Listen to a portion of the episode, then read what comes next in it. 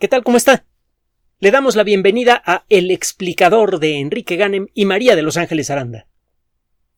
Probablemente el título de esta cápsula le brinca un poco. ¿Cómo es posible que se utilice el término mágico en conexión con cuestiones científicas? Déjeme decirle que el título fue escogido por nosotros existen los números mágicos en el mundo de la ciencia y en esta ocasión le vamos a platicar de algo mágico, entre comillas, que sucede en el núcleo de algunos átomos. A finales del siglo pasado fue descubierto el fenómeno, bueno, del siglo antepasado, perdón, fue descubierto el fenómeno de la radiactividad de una piedrita de pecblenda, que es un mineral rico en uranio, salía un algo capaz de velar películas fotográficas, incluso cuando estaban muy bien protegidas, y ese algo está saliendo continuamente de la pecblenda. Es claro que la pecblenda y los materiales que le integran son muy antiguos, tan antiguos como la Tierra misma. Para poder producir la energía suficiente para velar películas fotográficas aún al día de hoy, o bueno, a finales del siglo pasado, que viene a ser lo mismo e, e, en, relación a la edad de la Tierra, pues es claro que tiene que existir alguna extraordinaria fuente de energía en el interior de la pecblenda y eh, si fuera posible aprovechar esa fuente de energía resultaría ser mucho más rendidora que el petróleo o que cualquier otra fuente de energía conocida entonces. Esto resultó ser cierto desde luego. En pocos años y gracias a la química de la época, que ya era bastante sofisticada, se hizo posible identificar a un elemento químico dentro de la pecblenda, se escribe pechblenda, eh, como el responsable por este extraño fenómeno. El elemento químico responsable era el uranio. Del uranio salía algo muy intenso y el nombre genérico que se le dio a eso es radiación es algo que es emitido por el uranio que, aunque es invisible, se asemeja, aunque sea metafóricamente, a la luz que es irradiada por un foco o por, un, eh, o por la flama de una vela.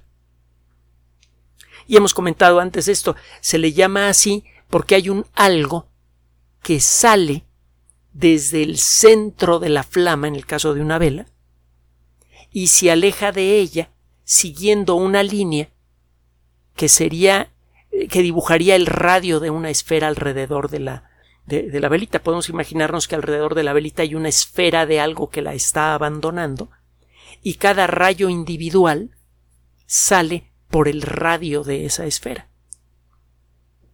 Acuérdese que el radio es la línea que une al centro de una esfera con su superficie, la línea recta.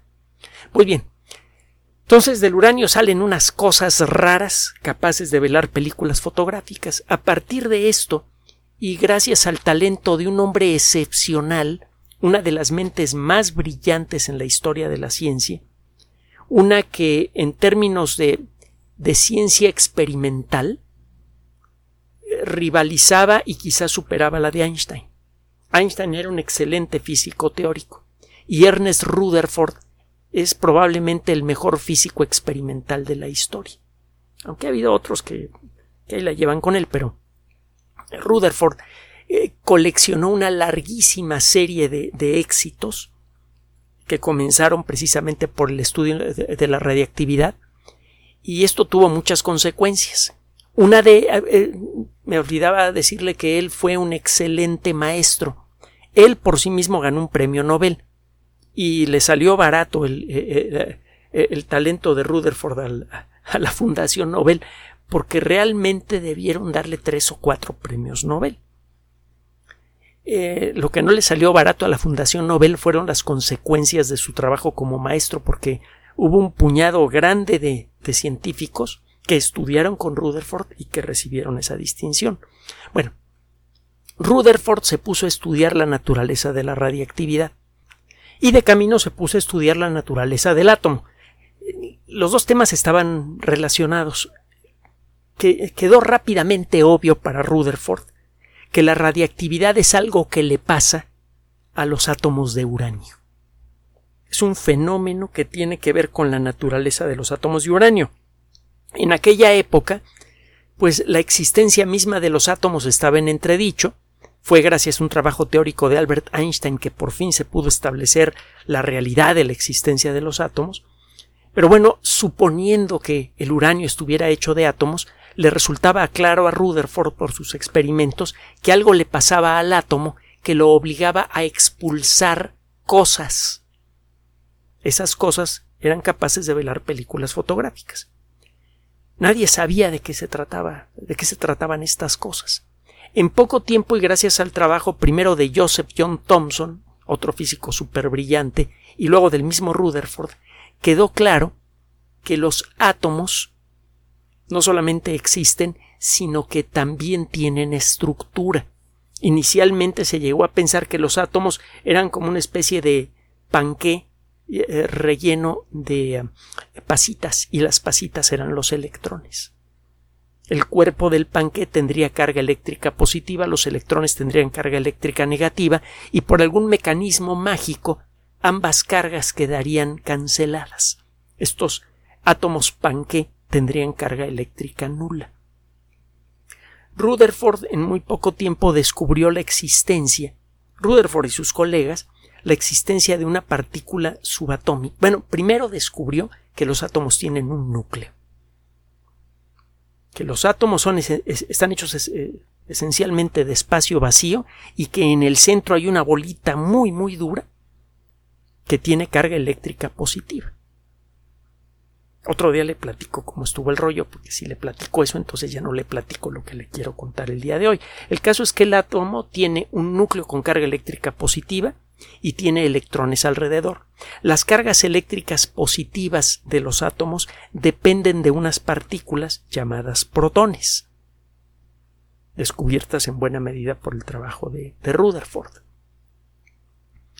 y empezó a quedar claro gracias a su trabajo que los átomos adquieren su identidad según el número de protones que tienen. Si usted ve con los ojos de Rutherford de qué están hechos todos los átomos de la tabla periódica, encuentra que están hechos de tres cosas protones, neutrones y electrones. Esta perspectiva quedó completa por allá de 1930 cuando uno de sus estudiantes descubrió al neutrón y se llevó el premio Nobel. Por cierto, fue uno de los estudiantes que ganó el premio Nobel, de los estudiantes de Rutherford. Bueno, el caso es que los átomos están hechos de protones, neutrones y electrones. Los protones son positivos, los neutrones son neutros, los electrones son negativos. Los protones y neutrones pesan más de mil veces más que un electrón. Así que prácticamente toda la masa del átomo está concentrada en el núcleo. La única diferencia entre un átomo de oxígeno y uno de carbono es que el átomo de carbono tiene seis protones y el átomo de oxígeno tiene ocho. Esto hace la diferencia en el número de protones en un átomo hace que el número de electrones alrededor del átomo también sea eh, diferente. La intensidad de la carga del electrón es igual a la intensidad de la carga del protón, solo que de signo opuesto. Eso también lo pudo establecer Rutherford y, otros y, sus eh, estudiantes. Entonces, si tiene usted un átomo de oxígeno con ocho partículas eléctricas positivas en el núcleo, necesariamente tienen que existir ocho electrones a su alrededor.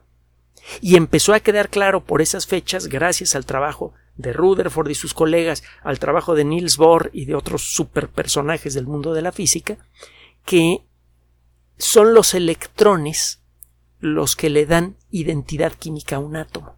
Lo que determina que un átomo de oxígeno se pueda juntar eh, con hidrógeno para formar agua es precisamente todo este rollo de los electrones.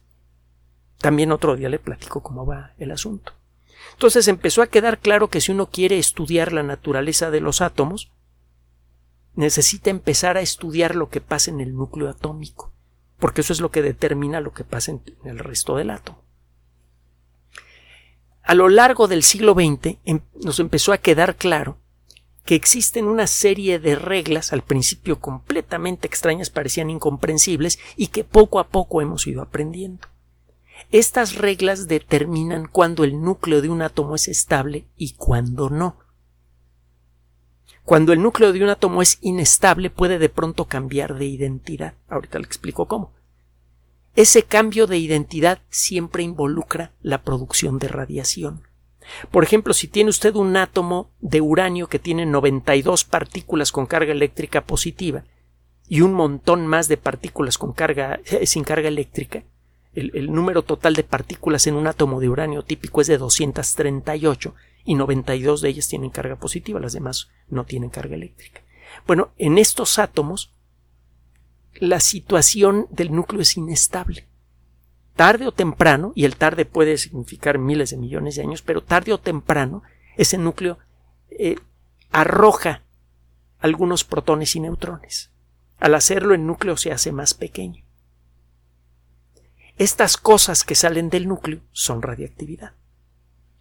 Rutherford logró explicar el proceso de la radiactividad y en el proceso logró demostrar que los átomos pueden cambiar de identidad, que es algo que se venía buscando desde la Edad Media.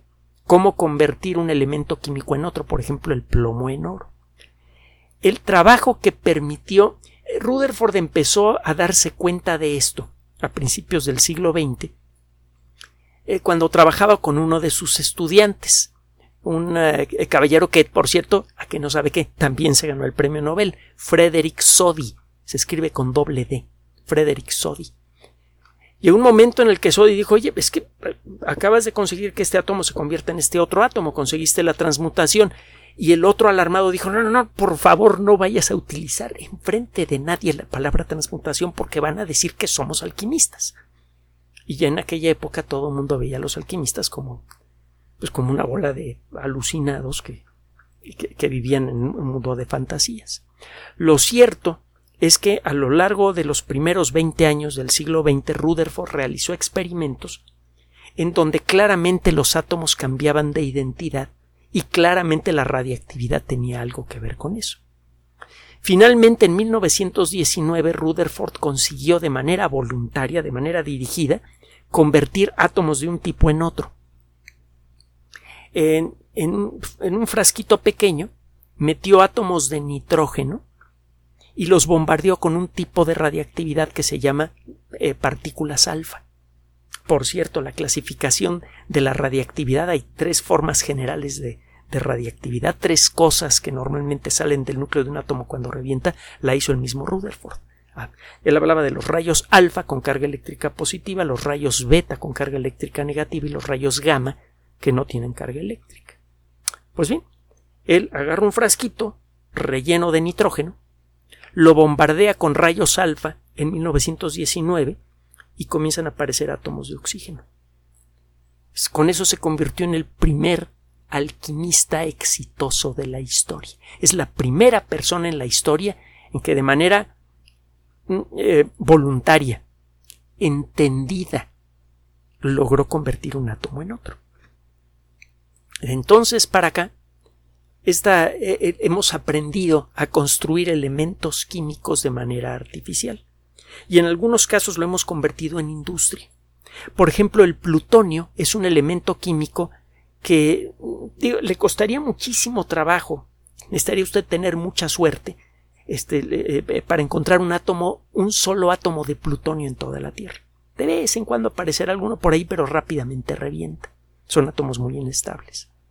En reactores nucleares y siguiendo los principios que inicialmente estableció Rutherford, se puede fabricar plutonio, desgraciadamente, y se fabrica por toneladas.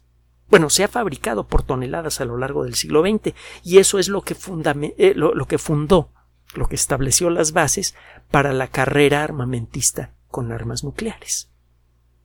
Con muy pocas excepciones, eh, excepto en el caso de las armas más primitivas, como algunas de las bombas atómicas que tienen probablemente en la India y en Pakistán, todas las armas nucleares modernas están hechas con plutonio. Bueno, ya sabemos cómo transmutar elementos, pero no lo hemos podido convertir en tecnología. Porque existen ciertas reglas que no acabamos de entender bien y que tienen que ver con la forma en la que los núcleos atómicos aceptan o se deshacen de partículas adicionales. Si usted quiere convertir un átomo de, nitrógeno en un átomo de oxígeno, tiene que darle dos partículas positivas.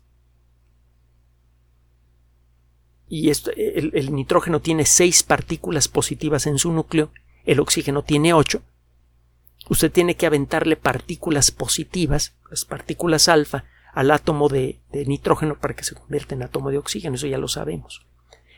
En principio con eso podríamos construir cualquier elemento químico a partir de cualquier otro. Pero el hecho es que hay algunos átomos que en ciertas circunstancias aceptan con facilidad una partícula alfa, por ejemplo. Los átomos de nitrógeno en un laboratorio aceptan partículas alfa y se van convirtiendo poco a poco en átomos de oxígeno. Pero hay otros átomos que no. Y estamos como que medio empezamos a entender por qué. Para poder saber si nuestro entendimiento sobre las reglas que gobiernan el comportamiento de los núcleos atómicos es correcto, necesitamos explorar el comportamiento de átomos que tengan características especiales. Cuando un átomo tiene demasiados neutrones, algunos de estos neutrones enloquecen, arrojan un electrón y se convierten en protones. Algo de eso lo platicamos ayer. Si usted toma un neutrón eh, eh, solo y lo pone encima de una mesa al cabo de unos 15 minutos, ese, eh, ese neutrón arroja un electrón y se convierte en protón. Bueno, algo parecido le ocurre a un núcleo atómico que tiene demasiados neutrones. Uno de ellos, o más, puede volverse inestable, arrojar un electrón y convertirse en protón. Ese electrón sale con gran energía. Es una forma de radiactividad. Se le llama radiactividad beta porque lo que usted ve que sale del núcleo del átomo es un electrón y gracias al trabajo de Rutherford acabamos dándole el nombre de rayos beta al tipo de radiactividad que está hecha de partículas con carga eléctrica negativa, es decir, de electrones. Entonces, un átomo puede sufrir lo que se llama una desintegración beta cuando tiene demasiados neutrones. El caso es que eh, no sabemos exactamente cuándo un átomo va a decidir que tiene demasiados neutrones. Hay átomos que tienen muchos neutrones y que no experimentan desintegración beta, por ejemplo el átomo de uranio que tiene un total de 238 partículas y solamente 92 de ellas son ah, eh, de carga eléctrica positiva, los demás son neutrones, es un, tiene un montón de neutrones, más de un centenar, y aún así ninguno de esos neutrones se vuelve inestable. Hay átomos más chiquitos que tienen muchos menos neutrones y uno de esos neutrones de pronto se vuelve loco y arroja una partícula alfa. ¿Por qué? Con el paso del tiempo, los eh, físicos han descubierto que ciertas configuraciones de protones y neutrones son especialmente estables, difíciles de alterar. Cuando estas, estos núcleos atómicos tienen esta característica, cuando la teoría dice, oye, pues este átomo lo podrías cambiar fácilmente en otro, usted lo intenta y resulta que ese núcleo atómico es tan estable que no acepta que lo alteren fácilmente, usted dice que el número de protones y neutrones en ese núcleo es mágico.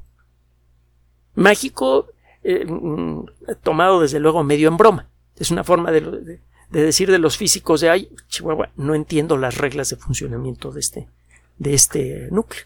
Resulta que cuando tiene tal número de protones y tal número de, de neutrones es muy estable este numerito le voy a llamar número mágico mientras entiendo de dónde viene. Eh, eh, hemos aprendido poco a poco que el número de protones y neutrones no nos cuenta toda la historia de lo que pasa en el núcleo de un átomo. Los protones y los neutrones se distribuyen en capas dentro del núcleo.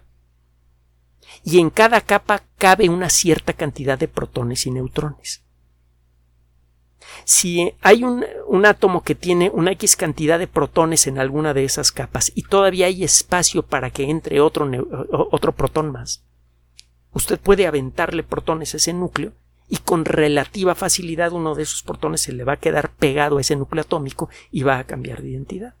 Pero si tiene usted un núcleo atómico que tenga una cantidad estable de protones y neutrones, le va a resultar imposible meterle un eh, protón más para cambiarle su identidad. A este tipo, e, e, ese es el caso de los núcleos que tienen un número mágico de protones. En realidad no hay nada de mágico. Simplemente que ahora empezamos a entender que los protones y los neutrones se distribuyen en capas y si una capa ya está perfectamente llena, si, el, el núcleo de un cierto átomo tiene sus protones y neutrones distribuidos en capas que están llenas, que no tienen espacio para un protón o neutrón más, usted no puede insertarle una nueva partícula a ese núcleo para cambiarle su identidad. Bueno, hay átomos que tienen números doblemente mágicos. Estos átomos no aceptan ni que les inserte usted un protón o que les inserte usted un neutrón de más. Tanto los protones como los neutrones están distribuidos en capas que están perfectamente llenas. No tienen hueco para un miembro más. El estudio de estos núcleos doblemente mágicos es especialmente interesante. No entendemos bien a bien exactamente cuáles son las reglas que conforman las capas de protones y neutrones en el núcleo. Y es por eso que el, el asunto este de transmutar elementos es carísimo, complicadísimo y es hasta peligroso porque involucra manejar mucha radiactividad. Si llegáramos a entender bien, bien, bien, bien, bien esas reglas, probablemente desarrollaríamos técnicas para convertir elementos químicos en otros elementos químicos en forma barata y segura. Y esto tiene unas consecuencias tremendas, ahora se lo voy a, a platicar. Bueno, hay un átomo que es especialmente llamativo, que tiene un doble número mágico es el estaño 100. El estaño 100 tiene 50 protones y 50 neutrones. En total tiene 100 partículas y por eso se llama así. Cuando usted oye hablar del uranio 238, ya sabe que ese 238 le dice cuántas partículas tiene el núcleo, entre partículas con carga eléctrica positiva y partículas neutras. Si le llaman uranio a ese elemento químico, usted busca en una tabla periódica y encontrará que su número atómico es de 91. Ese número atómico le dice cuántos protones tiene. Usted sabe que de los 200, de las 238 partículas de ese núcleo, 91 tienen carga eléctrica positiva, las demás son neutras. Bueno, el estaño 100 es un átomo que por ser de estaño tiene 50 protones y por tener el número 100 debe tener 50 neutrones. Es un átomo cuyo núcleo no acepta alteraciones, no acepta modificaciones. No importa si se para usted de cabeza, utiliza el superacelerador de partículas, puede tratar de reventar el núcleo, pero el tratar de agregarle partículas sin romperlo, eh, no se deja. Este átomo, desgraciadamente, es inestable. Algunos de sus neutrones a veces se enloquecen arrojan un electrón, se convierten en un protón y eso le cambia la identidad al estaño. Mientras existe el átomo de estaño 100, es especialmente estable. Sería muy interesante entender por qué, porque eso nos podría dar una de las claves más fundamentales para conocer las reglas que permiten construir núcleos atómicos estables. Y eso de nuevo eventualmente podría decirnos cómo jugar con el número de protones en el núcleo de un átomo a voluntad y sin necesidad de reactores nucleares, radioactividad y cosas peligrosas. El caso es que estos estudios se vienen haciendo desde hace tiempo en el CERN y de eso se trata esta cápsula. El construir átomos de estaño 100 ha resultado ser escandalosamente difícil y por eso no se le ha podido estudiar. Los datos que se tenían hasta hace poco son ah, eh, son tentativos, son eh, poco precisos. Bueno, gracias a un trabajo reciente realizado en ah, un aparato que se llama el experimento ISOLTRAP, I-S-O-L-T-R-A-P. Usted pone ese término ISOLTRAP espacio CERN y va a aparecer el aparatito y ya verá. En, en este aparato fue posible construir un átomo que es casi igual el indio 100. El indio 100 es un átomo que tiene 51 protones y eh, tiene 49 neutrones. Es un átomo muy parecido. Y eh, gracias a las a, lo que sabemos de mecánica cuántica y de las reglas que conforman el núcleo atómico, si usted logra medir las características del indio 100, usted puede derivar los datos del estaño 100 con mucha precisión. Gracias al trabajo que se hizo aquí fue posible medir las características de lo que pasa en el núcleo del átomo de indio 100 con un índice con una precisión 90 veces mayor que la lectura que se tenía anteriormente. Y esto ha permitido distinguir algunos detalles en el funcionamiento del núcleo del estaño 100 que hasta hace poco no se conocían. Estos detallitos por sí mismos a lo mejor le interesan nada más a uno que otro loco que le gusta ese tipo de, estudios. La publicación apareció en Nature Physics, la revista dedicada a la física de editorial Nature, que ya sabe que es muy buena, y a lo mejor lo van a leer 100, 200, 500 personas en todo el mundo. Pero el hecho es que este tipo de conocimientos muchas veces tienen consecuencias enormes, como los primeros experimentos de Rutherford, que al principio parecían muy sencillotes y los datos parecían interesarle nada más a uno que otro loco. Esos experimentos sirvieron de base para prácticamente todo lo importante que ha pasado en, materia práctica en ciencias físicas en el siglo XX. Se desarrolló la energía nuclear, se desarrolló la capacidad de manejar eh, semiconductores, eso permitió el desarrollo de computadoras, etcétera, etcétera, y en buena medida eso es consecuencia de estos experimentos sencillitos que hizo Rutherford encima de una mesa. No requirió de un gran acelerador de partículas. Pues bien, este trabajo en, ese sentido es espiritualmente similar. Es un trabajo eh, eh, que solamente entienden unas cuantas personas en todo el mundo. Es un trabajo muy técnico que resuelve un detalle oscuro de un átomo muy raro, difícil de conseguir. Pero el hecho es que este estudio servirá de base para revelar detalles que todavía no conocemos de las reglas que permiten construir núcleos atómicos a voluntad. El día en que eso pase, vamos a poder fabricar los elementos químicos que queramos y vamos a poder tomar la basura que usted quiera y convertirla en materia prima útil.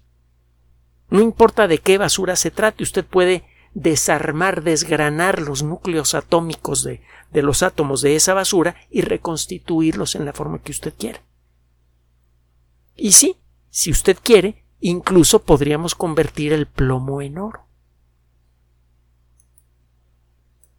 Gracias por su atención.